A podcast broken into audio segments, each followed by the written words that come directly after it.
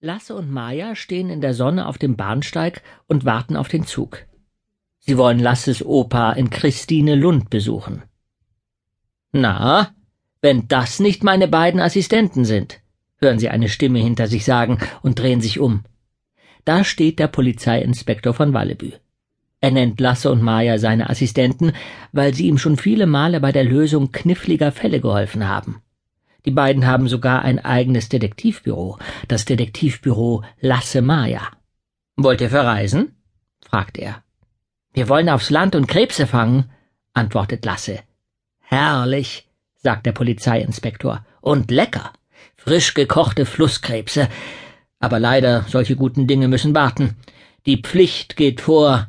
Keine Ruhe und kein Vergnügen für einen Polizisten im Dienst. Fahren Sie auch mit dem Zug? fragt Maya. Der Polizeiinspektor legt den Finger an die Lippen und flüstert In dem Zug wird eine große Geldsumme von Ballebü nach Christine Lund transportiert. Ein ganzer Sack mit Geldscheinen, die vernichtet werden sollen. Das erfordert Bewachung. Vernichtet? fragt Lasse erstaunt. Ja, antwortet der Polizeiinspektor. Wenn Geldscheine alt und abgegriffen sind, werden sie verbrannt. Natürlich werden die ganze Zeit neue Scheine hergestellt, sonst wäre das Geld ja irgendwann alle.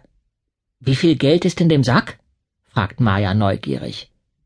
Der Polizeiinspektor beugt sich zu ihnen rüber, um es ihnen zu sagen, als der Zug in den Bahnhof rollt. Der Lokführer hupt und winkt durch die Scheibe.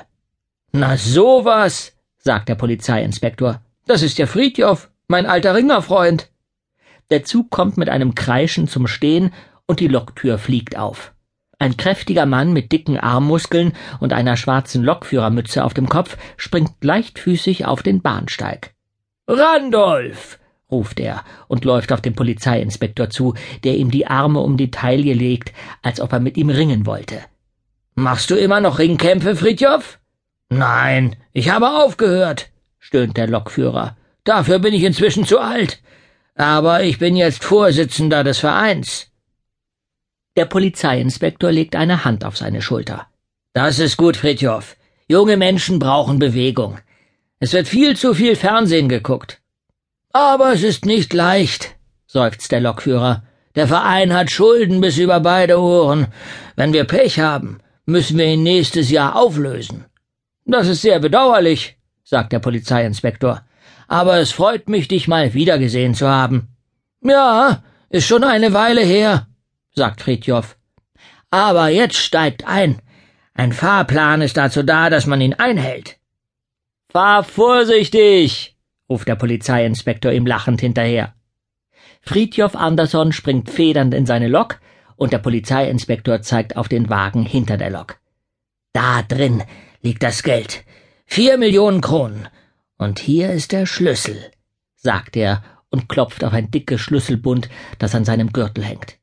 Lasse, Maja und der Polizeiinspektor steigen in den Waggon hinter dem Güterwagen und setzen sich in das erste Abteil.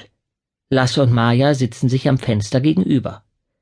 Ich setze mich hierher, damit ich sehen kann, wenn jemand den Güterwagen betritt, sagt der Polizeiinspektor. Warum sollte dort jemand hingehen? fragt Lasse. Weil im hinteren Teil des Wagens die Toilette ist, erklärt der Polizeiinspektor. Da geht die Tür zu ihrem Abteil auf. Gottes Segen, meine Kinder!